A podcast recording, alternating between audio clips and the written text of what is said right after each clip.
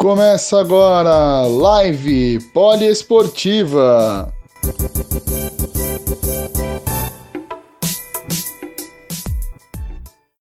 Fala galera da Rádio Poliesportiva, muito boa noite. Eric Filade na área mais uma vez para mais uma live. Hoje uma live muito especial, a primeira live sobre MMA que faremos aqui na Rádio Poliesportiva. O atleta entrevistado de hoje é Wellington Turman, ele que é conhecido como The Prodigy.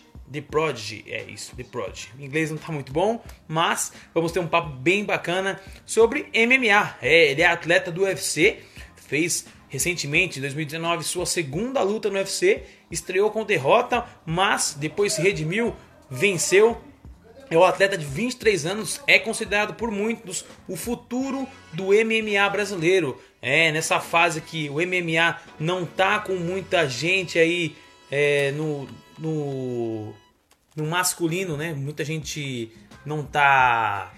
Muitos brasileiros não estão numa maré muito boa, mas aí agora o Turman vem aí para tentar quebrar essa série de que brasileiros não estão indo muito bem dentro do UFC ele vai tentar mostrar pra gente aí é, suas qualidades, falar um pouco sobre a carreira, falar um pouco sobre sua jornada até chegar no UFC, que é uma coisa que muitos atletas é, almejam na carreira, né? Todos os atletas querem chegar no UFC. E daqui a pouquinho vamos falar aí com o Wellington Turma, já deve estar entrando daqui a pouquinho na live.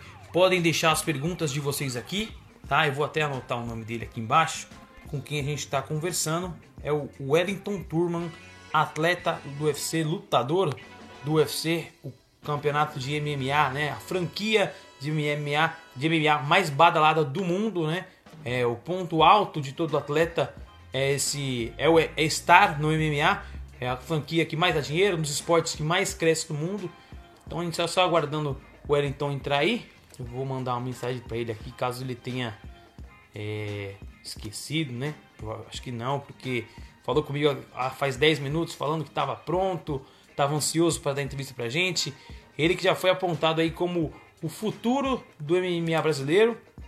Deixa eu dar uma, mandar uma mensagem aqui pro Turman para ele entrar na nossa live e bater um papo com a gente falando sobre MMA, é, conversar um pouco com a gente sobre as aspirações dele, quem são as inspirações, o que ele almeja para o futuro e por aí vai. Já estou mandando aqui mensagem para ele, confirmando a nossa, o nosso bate-papo. Né? Ele já estava prontinho, ele mandou mensagem para mim 3 minutos para as 18 horas, que é o horário que tínhamos marcado. Já deve estar entrando aí, ó. Gui Calvano, um abraço pro Gui Calvano aí, que é da Rádio Poliesportiva também. Novais Novaes Igor também está na nossa live. Licinha de Fátima passou por aqui. LMNS Sport, é, LMN Sports. E o Gui Calvano tá aí. Vamos lá, esperando aí o Wellington Turman, atleta de UFC, conhecido como The Prodigy, é, o prodígio. Já tá, deve estar tá chegando por aí. Já estamos online aqui, só aguardando ele entrar para batermos esse papo sobre o UFC, sobre luta, né? Amanda Nunes, brasileira, que venceu no último sábado, né?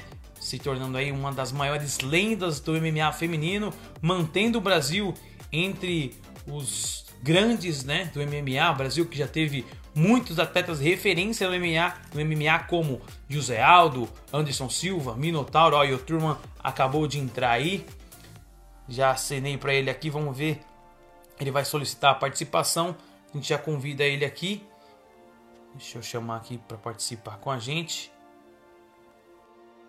Belo bate-papo com o Wellington Turman The Prodigy. Fala Wellington, tudo bem? Tudo bem, você?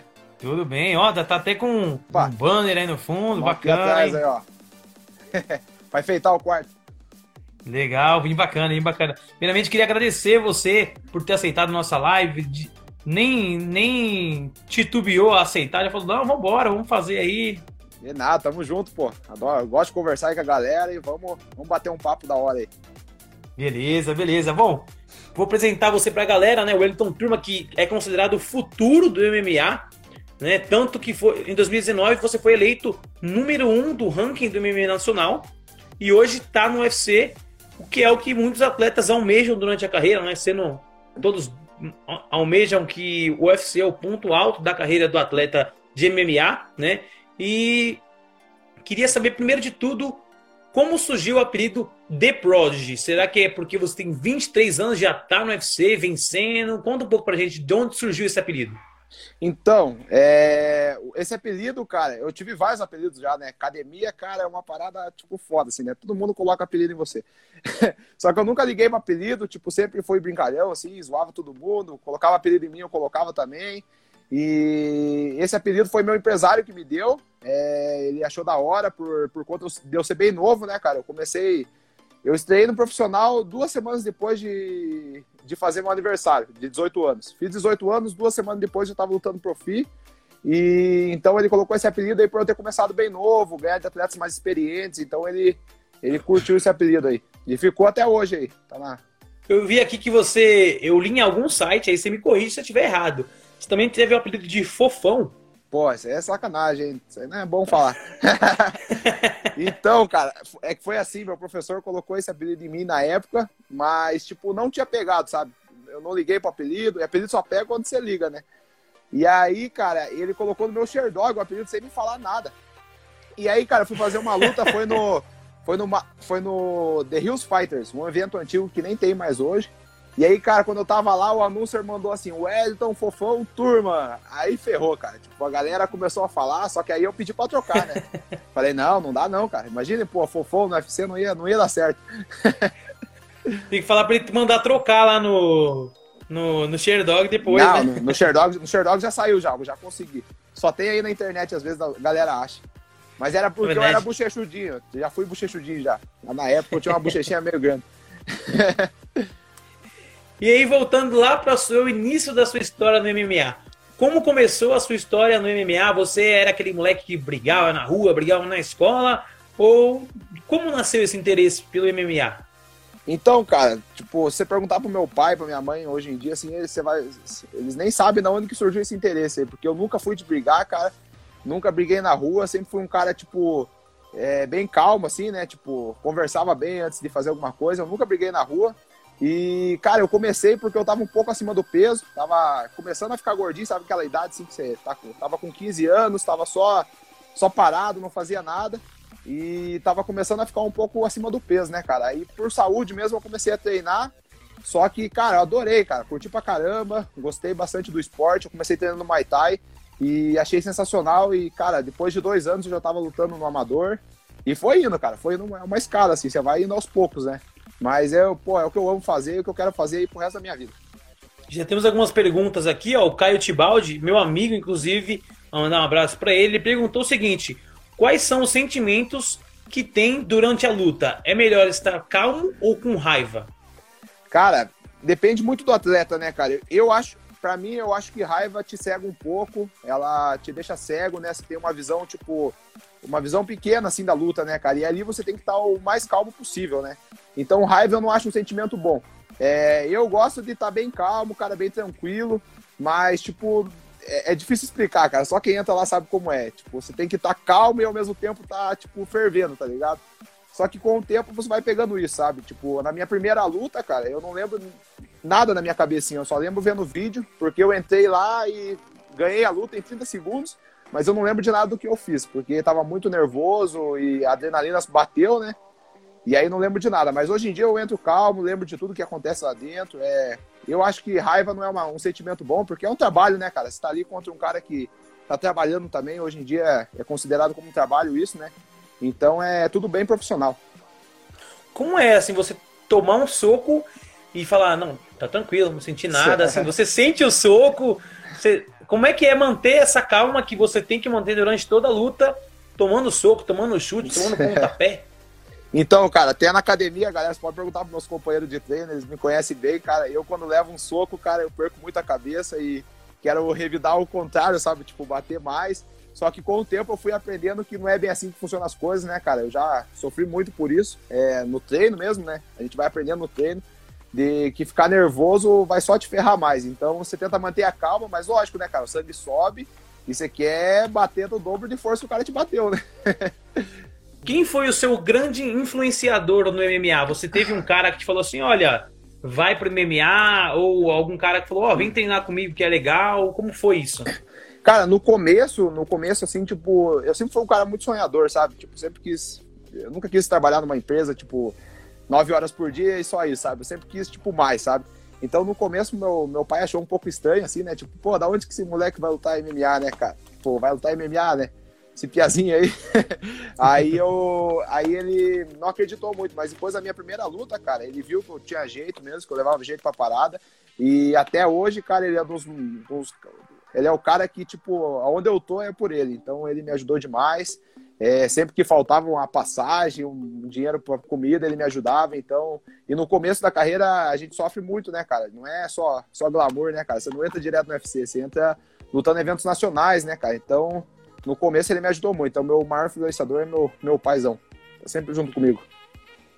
Boa, boa. E como qual, quem é o seu espelho no MMA? Por exemplo, assim, um lutador que você vê como referência, você fala assim, meu, eu sonho traçar o caminho que esse cara traçou dentro do MMA.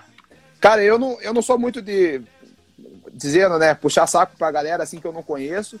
Então, meu, minhas maiores referências são meus companheiros de treino, que eu sei o que eles passam. É, eu sei o que eles passam para estar tá lá onde eles estão hoje, né, cara? Eu tenho vários amigos que já entraram no UFC, tenho, tenho uns amigos que estão no UFC, que estão no UFC, né? Então, meus companheiros de treino são minhas referências e eu admiro demais eles, cara, porque eu sei tudo que eles passam, é, todo dia para estar tá ali, sofre, né? Tipo, treina, tem que se esforçar para tá, chegar onde quer, né? Então, são meus, meus maiores, minhas maiores referências. Perfeito.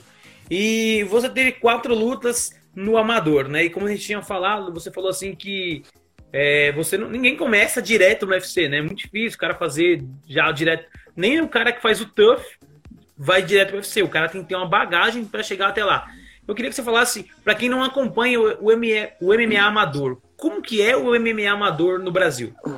Então, cara, eu fiz cinco lutas, eu fiz cinco lutas amadoras, tem uma que não tá no Sherdog aí. Eu ganhei todas na época, sabe? Eu tinha 17 anos. E eu lutava com cara de maior, cara, porque eu sempre fui pesado, né? Então eu sempre lutei com cara de maior. Mas o, o MMA nacional, cara, olha, é só, é só quem lutou nos eventos daqui sabe, cara. É bem sofrido, tem muitos eventos que, pô, nem água você, você recebe. Mas é uma coisa que você tem que passar para chegar para chegar onde você quer, né? Então, o começo, cara, em tudo que você vai fazer na vida, né? Tudo que você quer, você vai sofrer um pouco no começo, você vai ter que se esforçar muito, né, cara? Vai, vai ganhar pouco, e, e, com o tempo vai melhorando, né, cara? Eu sabia onde eu queria chegar. Eu sabia que eu queria chegar no UFC, que é como uma Copa do Mundo no futebol, né, cara? Que é um dos maiores eventos do mundo. Então, desde que eu entrei, eu falei que ia entrar no UFC. É, passei por vários empecilhos, né, cara? Mas hoje tô aí, graças a Deus, estamos lá onde eu queria chegar. E é só o começo, hein? Só o começo. Aí sim, aí sim. E como que uma pessoa normal, assim, se torna um lutador? Assim, é... o que, que ela tem que fazer? Ou é, é só ela se matricular numa academia e começar a treinar, esperar alguém ver você? Como que é pra virar um lutador? É, então. O cara galera, normal, o cara que nunca lutou. A galera acha que a gente é sobrenatural, né, cara? Mas a gente é tudo ser humano também, todo mundo é normal. Mas o, o mais importante é você. Primeiro passo, né, cara? Tem que ir pra academia, se matricular, tem que ver se é isso que você gosta. Porque é uma parada bem difícil, não é fácil, então você tem que amar o que você faz. Eu amo o que eu faço, eu acho que isso é uma das coisas mais importantes. Então, você tem que amar o que você faz e ter disciplina, né, cara? Como tudo na vida. Disciplina é a chave da parada. Não adianta você ter, ser talentoso, é, ser o melhor que você faz aí, mas não ter uma disciplina. Porque eu já vi muito cara talentoso, tipo, tipo, desistir, entendeu? Tipo, vai, vai e chega na hora lá que, que o bagulho aperta, não tá, não, não tá bem treinado, não fez o que tinha que fazer certinho, então o importante mesmo é a disciplina. Existe uma ordem cronológica que o lutador tem que seguir para chegar no UFC, por exemplo? passa por um campeonato nacional, depois vai para um campeonato internacional um pouco maior, depois vai para um, um, um, maior ainda até chegar no UFC? É, cara, você tem que fazer, você tem que fazer seu currículo, né? Como uma, uma empresa mesmo. você faz seu currículo, você vai fazendo lutas nacionais e começa com caras do teu nível, né, cara? Você não vai chegar já lutando com uma galera assim, tipo, acima do teu nível. Então você vai lutando com um cara do teu nível e vai aumentando, né, cara? Para chegar no UFC, você tem que ser pelo menos o melhor do Brasil, né? Tipo, isso é o mínimo. Você tem que ser o melhor do, do país onde você mora. E na época que eu entrei no UFC, inclusive, eu ganhei. Eu tava em primeiro do ranking, né? Como você falou hoje. Então, você tem que estar tá ganhando de caras que são os melhores, que estão lá na boca também, e fazer grandes lutas, né, cara? Não é só ganhar. Você tem que saber fazer, saber se promover, tem que fazer uma luta, uma luta bonita. Não adianta lá lutar três rounds amarrado, que o UFC não gosta, não, cara. Eles gostam de show, gostam de coisa bonita. E já no, no MMA profissional você tem 19 lutas, né? Mesmo com 23 anos, eu acho que isso é bastante, né? Sendo 16 vitórias e somente 3 derrotas. Eu queria falar sobre a sua primeira vitória profissional. Como foi? Como foi essa sensação? Ou foi uma coisa natural? Cara, foi sensacional, né, cara? Pô, fiquei feliz demais. É, eu tava já lutando no amador e meu professor já queria me pôr no profissional com 17 anos. Só que aí, tipo, não, não tem como mesmo, sabe? Porque eu tava ganhando de todo mundo do amador e não tinha mais ninguém para me lutar já. A galera, porque eu era pesado, né, cara? 17 anos com 80 quilos.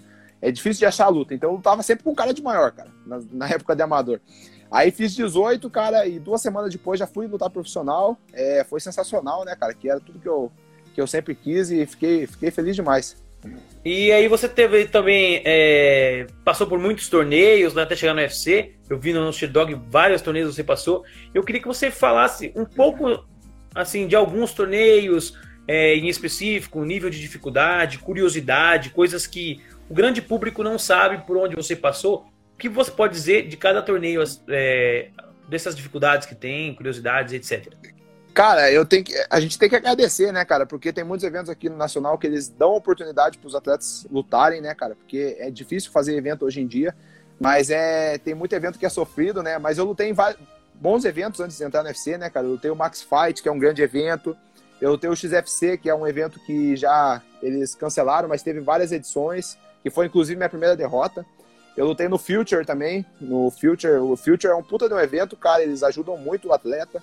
Tanto que a mídia que eles me deram depois da luta com o Lioto foi, foi sensacional, cara. Eu, porra, eles me jogaram meu nome lá pra cima e, tipo, eu ganhei de um grande nome, né, cara? Então, eles jogaram meu nome lá pra cima. Eu fiz minha parte e eles fizeram a parte deles e, graças a Deus, chegamos no UFC. Mas são bons eventos, cara. Tem bons eventos no Brasil. É, você tem que merecer lutar neles também, né? Então você vai lutando aos poucos nos eventos, os eventos menores que tem, até fazer um bom nome e ir para eventos bons, né? E você teve oito vitórias, assim, que chegou no profissional, né? Foram oito vitórias seguidas. Chegou em algum momento que subiu a cabeça, assim, fala assim, nossa, eu sou foda, eu sou imbatível, meu, ninguém me. Teve alguma coisa assim? Porque, Cara. por mais que às vezes na nossa humildade a gente fala, não, eu mantive o pé no chão, às vezes acontece, a gente. Ninguém bater a gente e a gente fala, nossa, eu sou cara, né? Cara, acontece, acontece e aconteceu comigo. E já aconteceu com muita gente que eu conheço também. É, cara, eu ganhei oito lutas seguidas, né, cara? Eu tava, tipo, achando que eu era o pica das galáxias, né, cara? E aí eu peguei não tava treinando direito, cara. E aí fui lutar no XFC, falei, ah, não, vai ser moleza. E, tipo, cara, foi um dos maiores aprendizados que eu tive, assim. Fiquei bem, foi horrível, né, cara? Que eu odeio perder, cara. Odeio perder até no Paro Ímpar, no videogame. Onde for, eu não gosto de perder, sabe? E foi, foi horrível, assim, mas foi um bom aprendizado, cara. Eu sei que Deus preparou uma coisa boa para mim, porque não tava na hora de eu entrar, porque eu tava bem próximo de entrar no UFC, tipo, duas vezes, que foi as vezes que eu perdi, sabe? Então eu sei que Deus preparou isso para mim aprender e chegar no UFC com uma cabeça boa, né, cara? Porque chegar no UFC é fácil, é tipo, não, não é tão fácil, mas é mais fácil, né, cara? Mas se manter lá dentro que é diferente. E eu sempre pedi para Deus que quando eu entrasse lá, eu queria ficar lá. Então ele me preparou bem para isso. Aqui na Poliesportiva a gente cobre diversos esportes, mas acredito que a maioria deles sejam esportes coletivos, né? Você vem de um esporte que, por mais que nos bastidores seja muito coletivo, coisa que às vezes as pessoas não prestam atenção, mas dentro do octagon é um contra um, então é você com você mesmo. É, eu queria que você falasse para as pessoas é, como é, uma, é, o autocontrole após uma derrota. Porque, por exemplo, o ensinamento que uma derrota traz nos atletas de MMA é um, um aprendizado de, numa, numa grande parte, num geral, assim, é muito maior do que o esporte coletivo, uma derrota, não é isso? É, cara, pô, a derrota é horrível, né, cara? Tipo, não é, não é bom, não. Eu odeio derrota, é verdade. É, mas, cara, sempre é, derrota é um clima muito ruim, né, cara? Você perde, todo mundo fica triste e a gente sempre é bem competitivo. Minha, meu time é bem competitivo, minha equipe, meu mestre. Então a gente odeia perder, né, cara? Todo mundo lá odeia perder, é tudo igual eu. Mas é, a gente aprende muito, né, cara? Foram derrotas assim que eu não, eu não. Eu sei que eu lutei muito mal, cara, mérito pros meus adversários, mas eu sei que eu lutei muito mal. E, mas foi para um bom aprendizado, né, cara? Nosso esporte é, é sozinho lá dentro, mas meus amigos sempre me, me ajudaram muito, né, cara? Inclusive meu mestre, ele sempre foi um paizão para mim mesmo. Me, sempre me tratou bem na derrota, na vitória. E eu sei que ele só quer meu bem mesmo, cara. Ele não quer que, tipo, que eu seja. Tipo, ele quer que eu seja campeão, né, cara? Mas ele quer meu bem. Ele quer meu, meu bem mais que isso, né? Então ele me ajuda muito. Me ajudou muito após cada derrota. Para quem não acompanhou sua primeira luta contra Jean Siqueira, conta pra gente qual foi o fator principal para você ter essa sua primeira derrota. Cara, o Jean Siqueira é um cara muito duro, né, cara? Não é. Tipo, tanto que ele é um dos melhores aí da categoria 77, né, cara? Mas na época é, eu lutei três saltos com ele, cara, e eu sabia que eu não tava bem, sabe? Eu não, eu não tava bem mesmo. Eu nunca perdi por nocaute ou finalização, né? Sempre foi pontos. E eu não, não tava treinando direito, cara, mas mérito todo para ele que foi lá e fez o trabalho certinho, se dedicou, né, cara? Então, é, mas eu me, me arrependo até hoje, né, cara? Mas é passado, deixa lá no passado.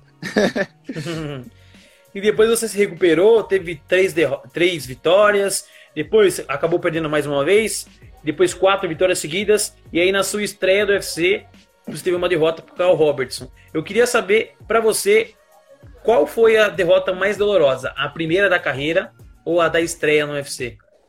Cara, toda, toda, toda derrota é horrível, né, cara? Mas a da estreia do UFC foi um, foi um gostinho, gostinho horrível, né, cara? É, eu acho que eu, que eu ganhei aquela luta, sabe? E todo mundo fala que eu ganhei aquela luta, então acho que isso é uma das, das piores coisas que pode acontecer. É, eu, eu dominei bem a luta, né, cara? O Carl Robinson é um grande adversário, foi um lutão.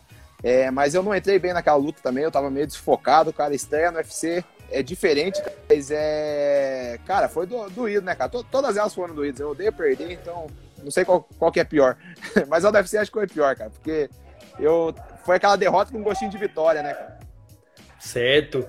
E além da alegria, o que mais teve de sensação com a primeira vitória no UFC, que foi na sua última luta, né?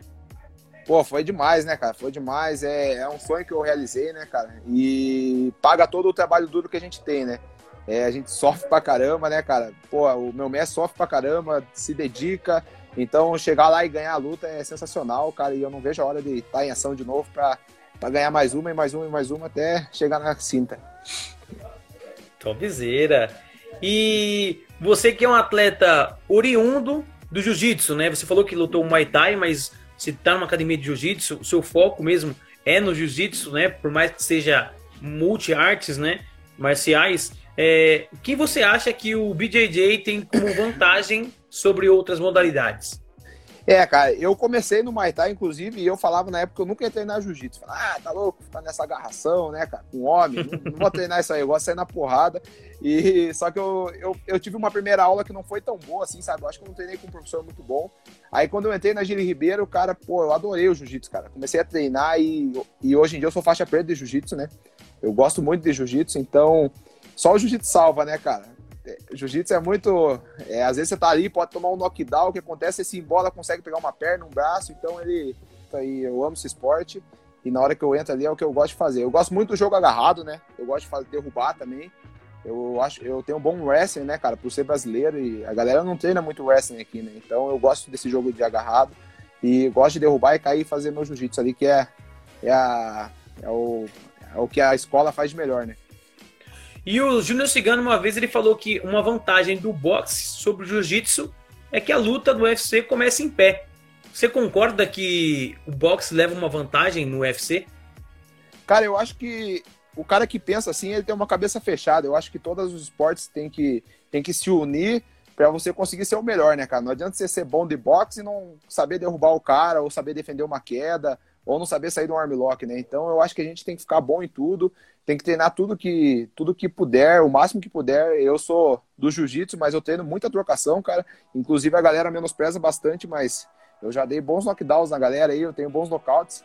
Então, não menospreze minha trocação, cara, que eu, eu sou bom nisso aí também. E quando você vai fazer, se preparar para uma luta, né? Eu sei que tem muito trabalho do treinador, né? Mas, que há um estudo talvez sobre o atleta. Você varia o seu jogo de acordo com o adversário, seu estilo de luta, ou não? Confia no seu jogo e vai com o seu jogo sempre? Sim, com certeza. Cada luta tem uma estratégia, né, cara? Claro que, claro que eu vou fazer sempre que eu sou melhor, né, cara? Mas nem tudo é você entrar lá e derrubar e querer fazer jiu-jitsu, né? Às vezes você tem que fazer um pouco de porrada para chamar o cara. Então é tudo um trabalho, tem uma estratégia. Eu sempre sigo bem a estratégia que meu mestre, meu mestre impõe.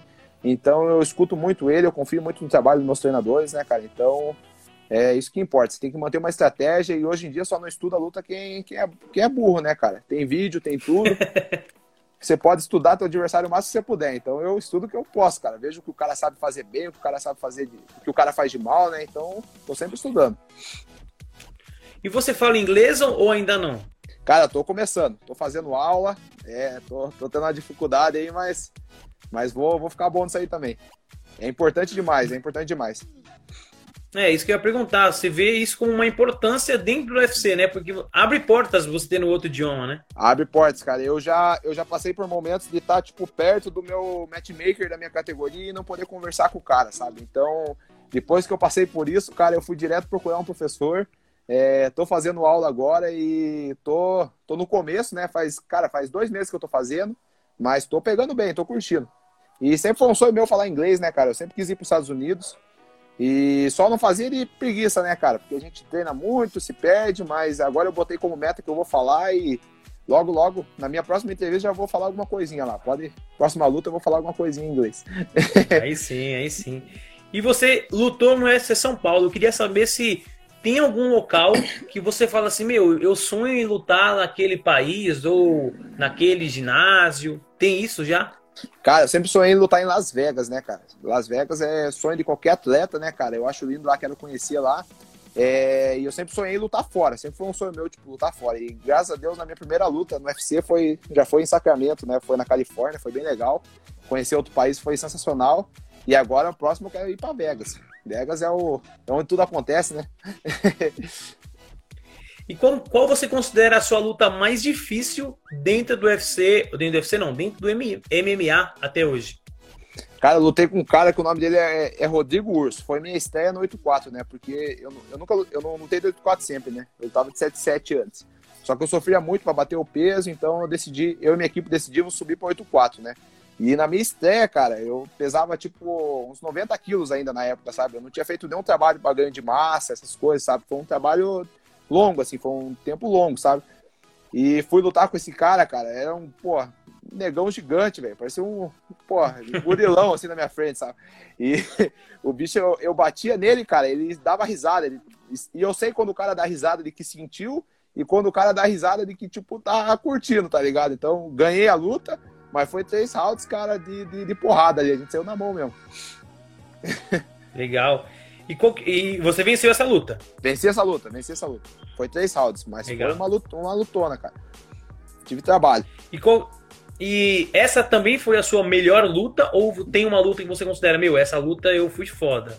Cara, eu acho que uma das melhores performances até hoje minha foi contra o Márcio Lioto, né, cara? Eu, eu acabei com ele ali em três minutos, né, cara? Então, eu acho que foi uma das melhores performances para mim. É, eu não mostrei muito ainda no UFC, cara, porque eu tô me acostumando com aquele lugar, é muito diferente. É, a galera pode falar que não, mas é um pouco diferente, mas eu já tô me sentindo em casa. É, na minha luta contra o Marcos Maluco, eu tava vindo de derrota, né, cara? Então eu tive que ser um pouco. É, jogar um pouco mais na estratégia, né, cara? Não é, fazer muitas coisas para errar, né? Então, joguei mais na estratégia, mas a, daqui para frente eu quero soltar mais meu jogo, cara. Eu tenho muito para mostrar ainda, pode ter certeza que vocês vão ver grandes shows meus ainda. E você se considera um atleta versátil? Porque você falou que faz, que já fez Muay Thai, né? É bom na trocação, faz jiu-jitsu. e eu estava analisando, você já finalizou com ambar, com estrangulamento na retaguarda, guilhotina, mata-leão. O que, que, que, falta mais, cara? ah, falta, tem bastante, tem bastante coisa, cara. Jiu-jitsu tem muita finalização. É, eu me considero atleta versátil, cara. Eu treino de tudo. Treino boxe, treino Muay Thai, treino wrestling, jiu-jitsu. É, comecei até no taekwondo, tô aperfeiçoando meus chutes. E eu quero sempre, tipo, que entrar no F... em cada luta tem uma coisa nova, entendeu? O meu adversário nunca esperar a mesma coisa sempre, sabe? Eu quero sempre estar tá mudando e toda vez que alguém for lutar comigo, eles não vão olhar vídeo meu e vão achar que eu vou fazer uma coisa. Eu sempre vou fazer uma coisa diferente. O Everton BJJ GR perguntou: Você acha que hoje a GR está trabalhando forte para fazer novos atletas? Um abração pro Everton, esse é meu parceiro, hein? Cara, a Giri Ribeiro, a gente já tem três atletas no UFC, né? Que é o Sakai, o Rogério e eu, né? E tem mais, mais nomes vindo aí, cara. Tem a Karine Killer, que é uma menina aí 61 que luta muito. Tem o Alicate da Cruz, que é um 5'7 que luta muito. Então tem bastante cara bom lá que tá vindo. E podem esperar, cara. A gente vai pôr bastante dinheiro no UFC lá ainda. O Caio perguntou aqui qual é seu ídolo? É Ou igual, sua inspiração? Igual eu falei, galera, meus companheiros de treinos. Todos meus companheiros de treino são meus ídolos. E também meu pai, cara. Meu pai é o, é o cara. O Juan N. Felipe perguntou: quem é o faixa roxa mais sinistro que você já treinou? Olha aí. Você é meu aluno. Tá... Inclusive, nós estávamos treinando aqui agora, hein? Acabamos de treinar. E, pô, o Rosinho é sinistro mesmo. Um grande treino aí, me ajuda bastante aí. Era meu aluno, meu aluno cara aí. e você se considera o futuro do MMA brasileiro ou isso é pretensão demais? Me considero, cara, me considero. A galera pode esperar, eu vou dar muita alegria ainda pro Brasil e vou vou sempre estar tá trabalhando mais e mais, cara, trabalhando cada vez mais, mais forte para representar, cara. Meu objetivo é aquela cinta. Podem ter certeza que eu vou atrás dela. E o Thiago Fração falou: quem é o mais bonitão da equipe? Olha aí. Meu Deus do céu, cara. Pô, lá só tem Os amigos estão participando, né? hein? Lá só tem cara bizarro, né, cara? Dá bonito é foda. Mas o Tiagão é, o Thiagão é bem arrumadinho, ele fica, fica até bonito. Esse é dos meus treinadores também. E aí eu queria saber o que representa a Giri Ribeiro Team para você. Cara, Giri Ribeiro é minha família, cara. Igual eu falei, meu, meu mestre é um pai para mim, ele me trata que nem filho, inclusive ele me chama de filho. É, meus companheiros de treino são todos meus irmãos, então é, eu amo treinar lá, cara. E a galera pergunta muito, né, cara? Ô, turma, você vai viajar para fora, vai fazer camping fora e tenho vontade nenhuma, cara. Eu acho que eu tenho tudo que eu preciso aqui. Tenho o meu preparador físico, que é um dos melhores do mundo também, o Conte Zueta. Pô, me deixa voando, cara, me deixa muito forte. Então eu tô feliz demais onde eu treino e não preciso sair daqui, tô, tá ótimo. E meus campos vão ser tudo na Giri Ribeiro pô, até eu me tornar campeão do UFC. Eu sei que não depende de você, mas se dependesse, quem seria o lutador que você queria lutar na próxima luta? Cara, Pô, tem vários nomes, cara. Eu, eu sonho em lutar com o Anderson Silva. É uma luta que eu queria muito. É, pô, ele é. Eu não falei que não tenho inspiração, mas eu assisti ele lutar no. Quando eu, quando eu comecei a treinar, né, cara, ele lutar, achei ele um cara muito, muito duro, né, cara? E é um ex-campeão, então é uma luta sensacional. E Anderson Silva, tem o Derek Bronson também, que tá no ranking. Mas eu acho que eu tô, tô no começo ainda, então tem, tem, tem algumas lutas para fazer, mas eu ainda vou lutar com esses caras aí, cara. O que um atleta que está chegando agora no UFC precisa fazer para ser ranqueado num top 15, top 10? Você tem que ganhar lutas, né, cara? Ganhar lutas, é, cair no encanto do, dos matchmakers também, né? Porque, igual eu falei, não é só você chegar lá e lutar, você tem que chegar lá e dar show, tem que fazer o público querer te assistir. E a minha última luta foi uma luta bem legal, inclusive, né, cara? Que o Marcos Maluco se vestiu de coringa, é, fez isso, aquilo lá na pesagem, chamou bastante atenção para nossa luta. E aí depois eu falei ainda que o Coringa sempre perde, a gente fez um, um teste tal que é bem legal, né, cara? Então é isso que o UFC gosta, né, cara? Eles gostam de cara que estão ali para dar show mesmo, porque é, o UFC é isso hoje em dia, né, cara? É um, é um show à parte, né? A galera assiste porque gosta de ver a galera no show, não é só chegar lá e ganhar, você tem que ganhar e ganhar bonito. É, um dos caras que mais está em alta nos últimos anos aí é o McGregor, que é um cara que fala muito, mas esse cara é um cara que faz também.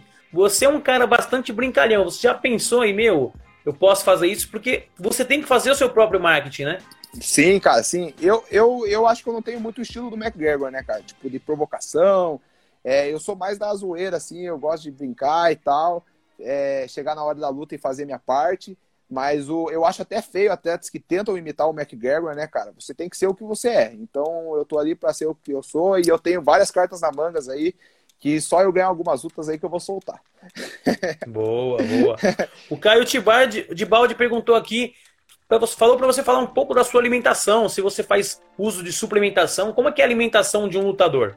Cara, eu tenho, tenho um bom nutricionista, cara, pô, um dos melhores aqui de Curitiba, é o Lucas Goslin, ele me ajuda muito, é, eu uso suplementação também, da Metaform Nutrition, eles me, Me, eu tomo whey, tomo BCA, tomo tudo. O atleta precisa se alimentar bem, cara. Se você não comer bem, não botar uma gasolina boa para dentro do motor, você vai treinar mal, treinar mal. Então, a alimentação é essencial, cara, inclusive porque eu baixo bastante peso também, né, cara? Eu luto de 8,4, mas eu peso quase 98 quilos, 100 quilos quando eu tô em off, né, cara? Então, é bastante peso que eu baixo.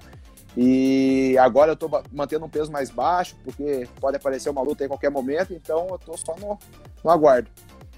Mas a alimentação é essencial. Para quem não sabe, é, os atletas têm que chegar num peso determinado antes da luta, só que quando vai lutar ele pode subir de volta, não é isso? Sim, sim. É, você abaixa o peso, é, é uma, uma coisa que só atleta de MMA faz, né, cara? E a gente é acostumado a isso, né? A gente desidrata um pouco até. Eu, eu luto de 8,4, cara, e eu chego na semana da luta com uns 93 quilos, mais ou menos, para baixar na semana, para baixar para 8,4, e eu luto mais ou menos com uns 95, 94, então é, eu, eu me sinto bem nessa categoria, né, cara, porque igual eu falei, eu lutava de 7,7 e eu não me sentia bem, cara, era, eu ficava muito magro, perdia músculo, então não era uma coisa boa. Hoje em dia eu não perco músculo, eu só tiro água do músculo, e quando eu volto pra luta eu tô cheio de novo, tô forte. E conta pra, pra mulherada aí que quer emagrecer, qual que é essa estratégia que o UFC faz que emagrece tanto em pouco tempo? Ah, galera, a mulherada não vai querer fazer não, cara, é sofrido, meu Deus do céu. Mas o segredo, cara, é a dieta, né, cara? A galera quer emagrecer e quer, tipo, coisas milagrosas, não existe. A gente faz isso porque a gente tem um corpo preparado para isso mesmo, cara, porque entrar em banheira de água quente, cara, você não sabe o que é ruim, velho. banheira de água quente é, meu Deus do céu, não é ali que você fica com raiva do cara. Você quer ganhar a luta de qualquer jeito. Né? e depois da luta tem, acontece às vezes de, de entrar na, em banheira gelada, né? Com cheio de gelo. Até antes da luta, né, cara? Antes da luta também, porque é muito bom para recuperação muscular, né, cara? Porque a gente vive com dor, né, cara? É dor todo dia. É igual eu falo, depois que eu entrei no MMA, eu não sei que dia que eu não sinto dor, cara. Eu sempre tenho uma dorzinha. é, mas eu tenho bons profissionais do meu lado também, né, cara? Tenho, faço fisioterapia, osteopatia. É, tô sempre me cuidando porque eu não quero lutar só 10 anos, né, cara? Eu quero lutar bastante ainda. Então, quando eu chegar nos meus 40, eu quero estar inteiro, né, cara? Pra gastar meu dinheiro. Não dá pra ganhar dinheiro e, e ficar aí, deixar pros outros, né, cara? Não consegui nem andar direito. e como que um atleta de MMA sobrevive na questão financeira? Porque a gente sabe que o UFC paga uma bolsa por luta.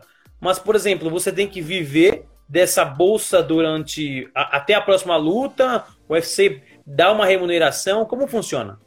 Cara, na verdade, é, tem muito atleta que se encanta com. Eu sempre fui um cara muito cabeça, sabe? Mesmo, mesmo tendo 23 anos, eu sempre fui muito cabeça. É, então, no UFC as coisas melhoram muito, né, cara? Porque você começa a ganhar melhor, começa a ganhar em dólar, né, cara? Mas na época eu lutava no Nacional, eu me ferrava muito, né, cara? Eu tinha que dar aula, tinha que se virar nos 30 para fazer um dinheirinho no mês, para conseguir treinar, pagar passagem, essas coisas. Hoje em dia é tudo mais tranquilo, cara. Eu vivo só de luta e toda vez que eu luto, eu guardo meu dinheiro, eu faço investimento, né, cara? tô sempre pensando aí no, no futuro, né, cara? Não tô pensando só no agora. Então, você tem que sempre pensar bem no que você faz, né, cara? Não dá pra pegar o dinheiro lá e lá, vou comprar um carrão e esqueço do resto, né, cara? Então, você tem que ser um cara cabeça e tem que saber como gastar seu dinheiro, como fazer o dinheiro trabalhar para você. E esse é, o, esse é o segredo. O Pedro MMAGR, que não, não sei se talvez seja da, da sua academia, perguntou: como você está fazendo para manter é, em uma condição de treino forte o tempo todo? É, então, eu, o coronavírus tá atrapalhando muito a gente, né, cara? O Covid-19 aí. E graças a Deus eu tenho uma boa equipe, né, cara? Bons amigos que estão sempre me ajudando. Então a gente está fazendo uns treinos mais isolados, é, eu e mais um amigo e mais meu mestre. E, cara, eu consegui montar uma academia para mim em casa nesse período aqui agora. Então eu tô conseguindo fazer meus treinos aqui em casa. E tô, tô conseguindo manter o treino forte, cara. Eu tô treinando como sempre treinei. Então, graças a Deus eu tô, tô bem, tô conseguindo treinar forte. o, o Marco Casarim perguntou: pretende lutar no 8-4 sempre ou subir um dia? Cara, depende de como for as coisas. E abraço pro Marcão, esse é meu parceiro. É, depende de como for as coisas, né, cara? Eu, eu, quando eu tinha 18 anos, eu pesava 80 quilos, agora eu tô com quase 100, né, cara? Então, depende de como subir. Mas eu me sinto muito bem na 8-4 e quero ficar por um bom tempo aí. Se for subir, é só depois eu ganhar a cinta e pegar outra cinta. Perfeito. Aí, ó. Tem mais um cara aí que relutou com você, ó. O Léo Torres CWBB falou: Turman, se quiser fazer uma live comigo, fui o primeiro a lutar com você no Amador 77. Ô, louco, ô, louco. Aí, ó, apareceu até os caras antigos aí. É, acho que é o Léo, né? Eu lutei com ele mesmo. Lutei. Abração aí, Léo. É nóis. Foi minha estreia no meu amador, cara. Galera, que... não esquece. É, é. falar assim, ele, ele é seu pato, né? Perdeu pra você, né? Pô, mas não vou falar isso, né? Pô, abração pro Léo. Ó, o Alan VLVN perguntou: Você se considera o top 10 do Brasil hoje? Cara, eu, eu era o top 1 do Brasil, né? Sempre fui o número 1 aqui. Então, 2019 fui número 1. E a categoria do peso médio no Brasil hoje está muito. Eu acho que está bem fraca, falar bem a verdade. Mas agora o que me interessa é só o internacional. Eu quero o top 1 do mundo. Não quero o top 1 do Brasil mais, já, já foi passado, eu quero o top 1 do mundo. O Caio Tibardi perguntou: qual é o seu propósito e seu maior sonho? Cara, meu maior sonho é sempre foi dar uma boa vida para minha família. É um dos meus propósitos também, dar uma vida boa para minha família e poder ser uma referência aí no esporte, né, cara? É, sempre influenciando a galera, mas sempre foi dar uma boa vida para minha família e, e a meta que eu tinha era entrar no UFC, que eu sabia que com isso eu ia conseguir tudo que eu quero, sabe? Então o UFC sempre foi meu maior sonho, mas não para por aqui, né, cara? Meu maior sonho é a cinta e sempre continua, né? Não dá para ter só, um, só uma meta, né, cara? Eu tenho várias metas e tenho muita coisa para realizar ainda, mas, cara, tô, tô conquistando trabalhando duro todos os dias, sofro bastante, né, cara? Dor, a coisa toda, mas tô, tô feliz demais com tudo que tá acontecendo, cara. Deus me abençoa bastante. Você falou que o Anderson Silva seria um cara com uma boa luta para você e tal, né? Também na questão de marketing seria uma coisa que, que chama atenção, que te joga para cima, né? É, e, mas assim, se pode ser até que seja ele nessa próxima pergunta. Quem seria o cara que se você lutasse, tipo assim, se ele tá lutando com esse cara, chegou na luta com esse cara, você fala, caraca, meu, cheguei para lutar com esse cara, mano, eu tô num nível hard agora, tô no uhum. alto. Cara, falar pra você, cara, que eu, eu sou bem. Não é ser desumilde, sabe? Mas eu sempre me considerei top, cara. Eu sei, eu sei do meu, do meu potencial, cara. Eu sei de tudo que eu posso fazer. Então, lutar com esse cara vai ser irado e eu não vou respeitar ele em nenhum momento. Eu vou, claro, respeito ele como um grande atleta, mas a hora que, se a gente pisar um dia lá no octógono, cara, entrou no octógono, não respeito ninguém, cara. A gente vai sair na mão e vamos ver quem treinou mais para ser o melhor. Eu sei que eu tenho minhas qualidades e eu vou, eu tenho total chance de, de conquistar essa cinta pra gente. Ó, tem uma curiosidade aqui, ó. VCL Esportes falou: Turman bugou nossa máquina em sensor de força, passou de 340k em menos de um segundo de potência. Que é isso? Porra, quase quebrei a máquina dos caras lá. Foi um, foi um teste de potência, cara, que a gente fez da, da VCL Sports. Eles têm uma máquina lá que consegue medir o tanto de potência que você gera em um tempo, né? Então a gente fez uma potência de simulando uma queda. E eu fiz essa potência aí que ele falou aí mesmo, cara. Quase estourou a máquina lá. então, que isso, que absurdo, hein? Os adversários que se preparem, que quando eu agarrar eles vai ser 340 quilos pra cima, velho. Deixa eu dar uma passadinha pro pessoal que tá acompanhando a live aqui, ó. Clever SVI mandou salve, turma. Abraço, Salsicha. Ah, salsicha ah, é salsicha, também, é, Salsicha, companheiro de treinos. Gente boa demais. Abração aí, Salsicha. Shell tá aqui também.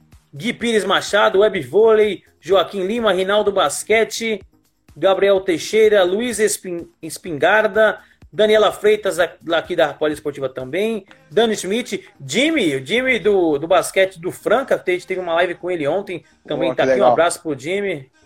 Quem mais está aqui? Nikito, Ítalo, Adirpan, oh, Pedro Bonfim, Yasvik. Ó, o Alan falou que você não sabe brincar, olha aí, hein? É, tem que fazer força, né, cara? Pô. e agora um desafio para você aqui, ó. Vamos ver se você. Aliás, uma pergunta antes desse desafio. O que um lutador de MMA tem medo? Cara, eu não tenho medo de muita coisa, cara. Falar bem a verdade. A hora que eu piso lá dentro. Não cara... tem medo de barata, não? Não tem medo de Pô, rato? Tenho... Essas... Vou falar, ó, vou falar aqui, essa aqui é nova. Só quem me conhece sabe. Eu, eu morro de medo de cachorro, cara. Cachorro é um bicho que, cara, se eu ver assim. Eu já, eu já levei mordida quando eu era mais novo e acho que ficou um trauma, assim, cara. Mas de resto, cara, é bem difícil me assustar, hein? Cara, também tem uma história engraçada com cachorro. Eu também fui mordido quando eu era criança. Tenho medo do caramba de cachorro. E eu fui pra Argentina e eu entrei num, numa jaula com um leão. Né? Meu Deus. E aí eu passei a mão no leão, tranquilo e tal, e eu olhei pra trás tinha um cachorro. Eu falei, gente, tem um cachorro aqui. é um o leão, fato leão, também que. Leão não é tão assustador assim, né? Mas, ó, vou contar. É, mas o cachorro. Eu tenho, eu tenho, que explicar, eu tenho que explicar por quê, né, cara? Porque senão vai ficar feio pra mim, né? A galera tá rindo aí. é, eu tava, eu, eu trabalhava, antes de entrar no. Antes de começar a profissionalizar tudo, eu trabalhava entregando móveis, sabe? Pra ganhar uma graninha, né, e tal. E eu entrei na casa da mulher, assim, pra entregar o móvel, cara, e eu tava com negócio nas costas pesado assim. E o cara, o cachorrinho veio e mordeu. E eu tinha perguntado pra ela se o cachorrinho mordia, cara. E ela, o cachorrinho veio e mordeu minha panturrilha, cara. Pô, aí eu fiquei com medo de cachorro, cara. Agora, não posso ver um cachorro brabo aí que eu. Mas não dá nada, né? O cachorro fica tudo preso, não, não tem o cachorro, então tô tranquilo. Ó, o Léo Torres perguntou se você não tem medo de lesão, por exemplo, igual o Anderson Silva teve. Ah, morro de medo, né, cara? Morro de medo. É... Inclusive, eu já tive algumas, mas eu trato o máximo possível, né, cara? A gente treina sempre se cuidando, né? É, muitas das, das, minhas lesões que eu tenho que eu tenho hoje em dia foi de treino errado, né, cara? Porque quando a gente começa, a gente não tem todos os profissionais que eu tenho hoje do meu lado. É, eu não sabia nem agachar direito, né, cara? Fazer um agachamento com peso. Então, é, isso foi ferrando meu joelho, tanto que meu joelho esquerdo não é muito bom, mas eu consigo me virar nos treinos, sabe? Eu tenho uma eu tenho uma osteopata, cara, que ela me ajuda muito, é a Larissa. Ela me dá uma força tremenda, cara. Inclusive, eu tinha que fazer cirurgia do meu joelho e ela me livrou disso, cara. Então, graças a Deus, eu tenho bons profissionais do meu lado aí que me ajudam muito.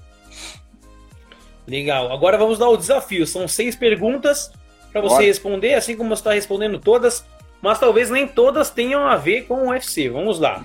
Opa. Qual é que é a música? Qual que é a música que te embala e te move antes de uma luta?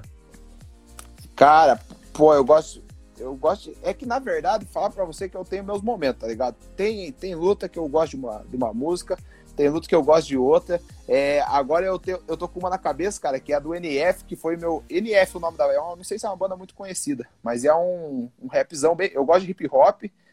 Hip hop pesado assim antes da luta, mas é NF é The Stretch, o nome da música. The Stretch. Então, é essa aí que tá me embalando agora, que eu escuto antes de treinar. Mas eu curto Eminem, curto 50 Cent, eu gosto mais de hip hop, assim, americano, sabe? Curto pra caramba, rapzão. Na minha última luta eu entrei com o Oitavo Anjo, foi bem legal, foi em São Paulo, a galera curtiu bastante. Então, eu... Depende do meu momento, cara, não é só uma música, assim. O Caio perguntou aqui, ó, qual é o estilo de luta é mais difícil, o que mais casa, assim, o que menos, na verdade, o que menos casa com o seu estilo de luta, qual que é, na sua opinião?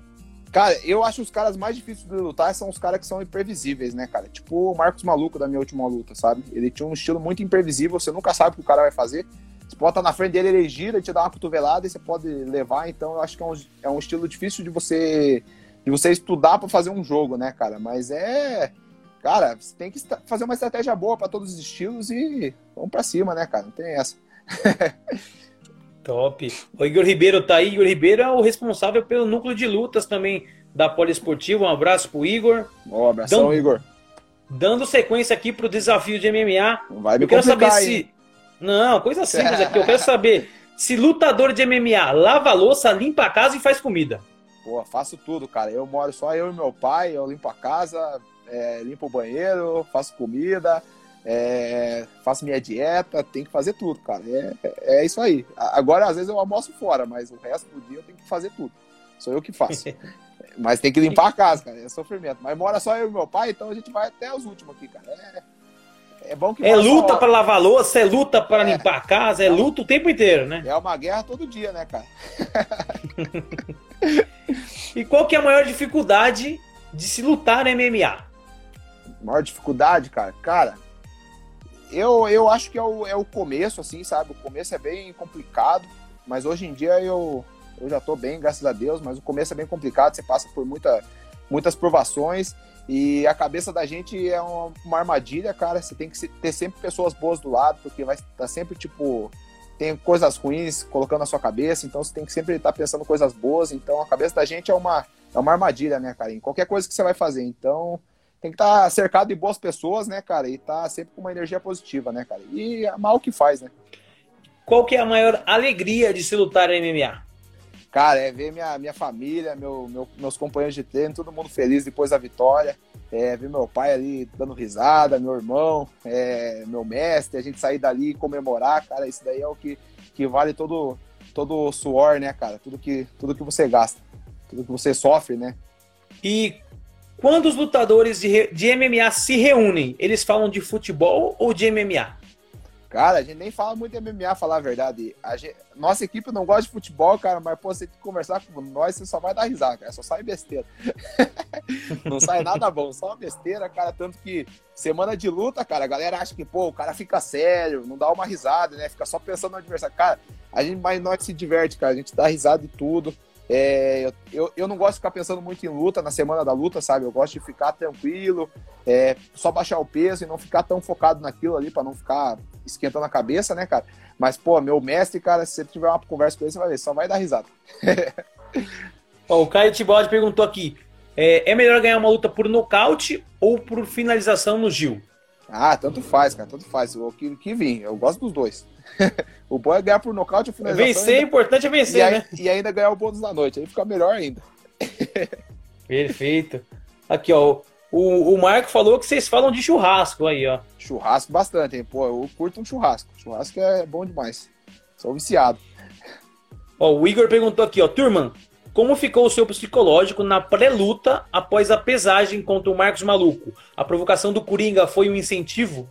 Cara, você pode perguntar pro meu mestre, cara. A primeira frase que eu falei pra ele, eu falei assim, cara, ele escolheu o personagem derrotado, cara, e escolheu o cara errado, cara. Mas eu, aí, cara, essas coisas não me botam medo, não. Aí, pode ter medo de homem, não dá não, né, cara? Então, ainda mais do Coringa, né, cara, que é o que é o uhum. vilão, né, cara? Pô, você não pode dar, dar chance pra vilão, né? Ainda mais, o Coringa é um vilão legal, mas é Coringa sempre perde, né, cara? É o que eu sempre falo. e na hora da encarada, você prefere entrar na brincadeira ou fechar a cara e ficar sério com o cara? Ah, eu, eu gosto de fechar a cara, cara, sempre sério, é meu estilo. Sempre cara de mal, cara. Tem que olhar no olho do cara ali e ver que ele tá ferrado amanhã. Ele vai, vai se ferrar amanhã.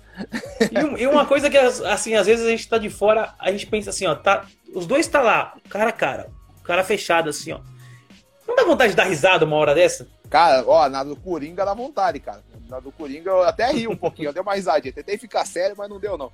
E. Mas o. Quando você tá ali de frente, cara, você tá com o sangue fervendo, né, cara? Você quer logo bater no cara, não tem como dar risada, não. E, se, e uma última pergunta: se você tivesse que lutar com o seu melhor amigo pelo cinturão, você lutaria ou mudava de categoria?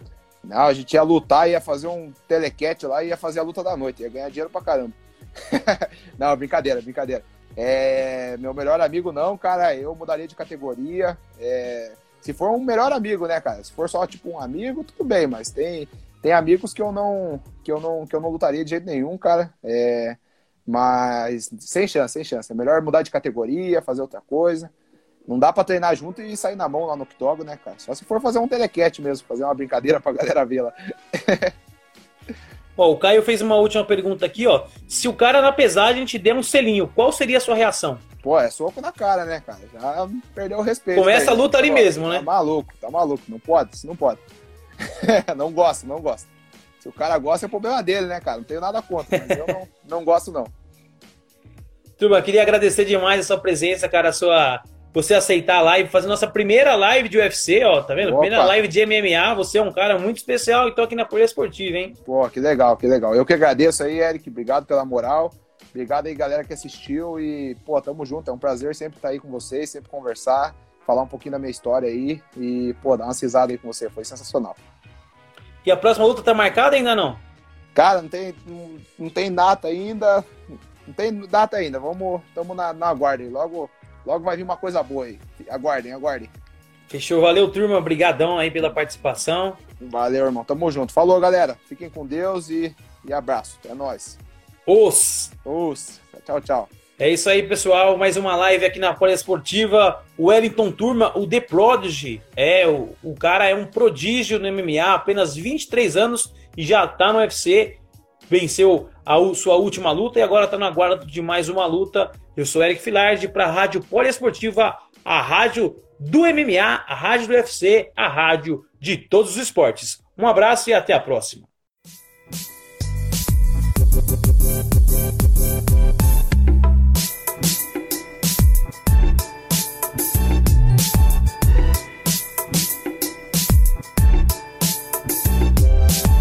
Termina agora Live Poliesportiva.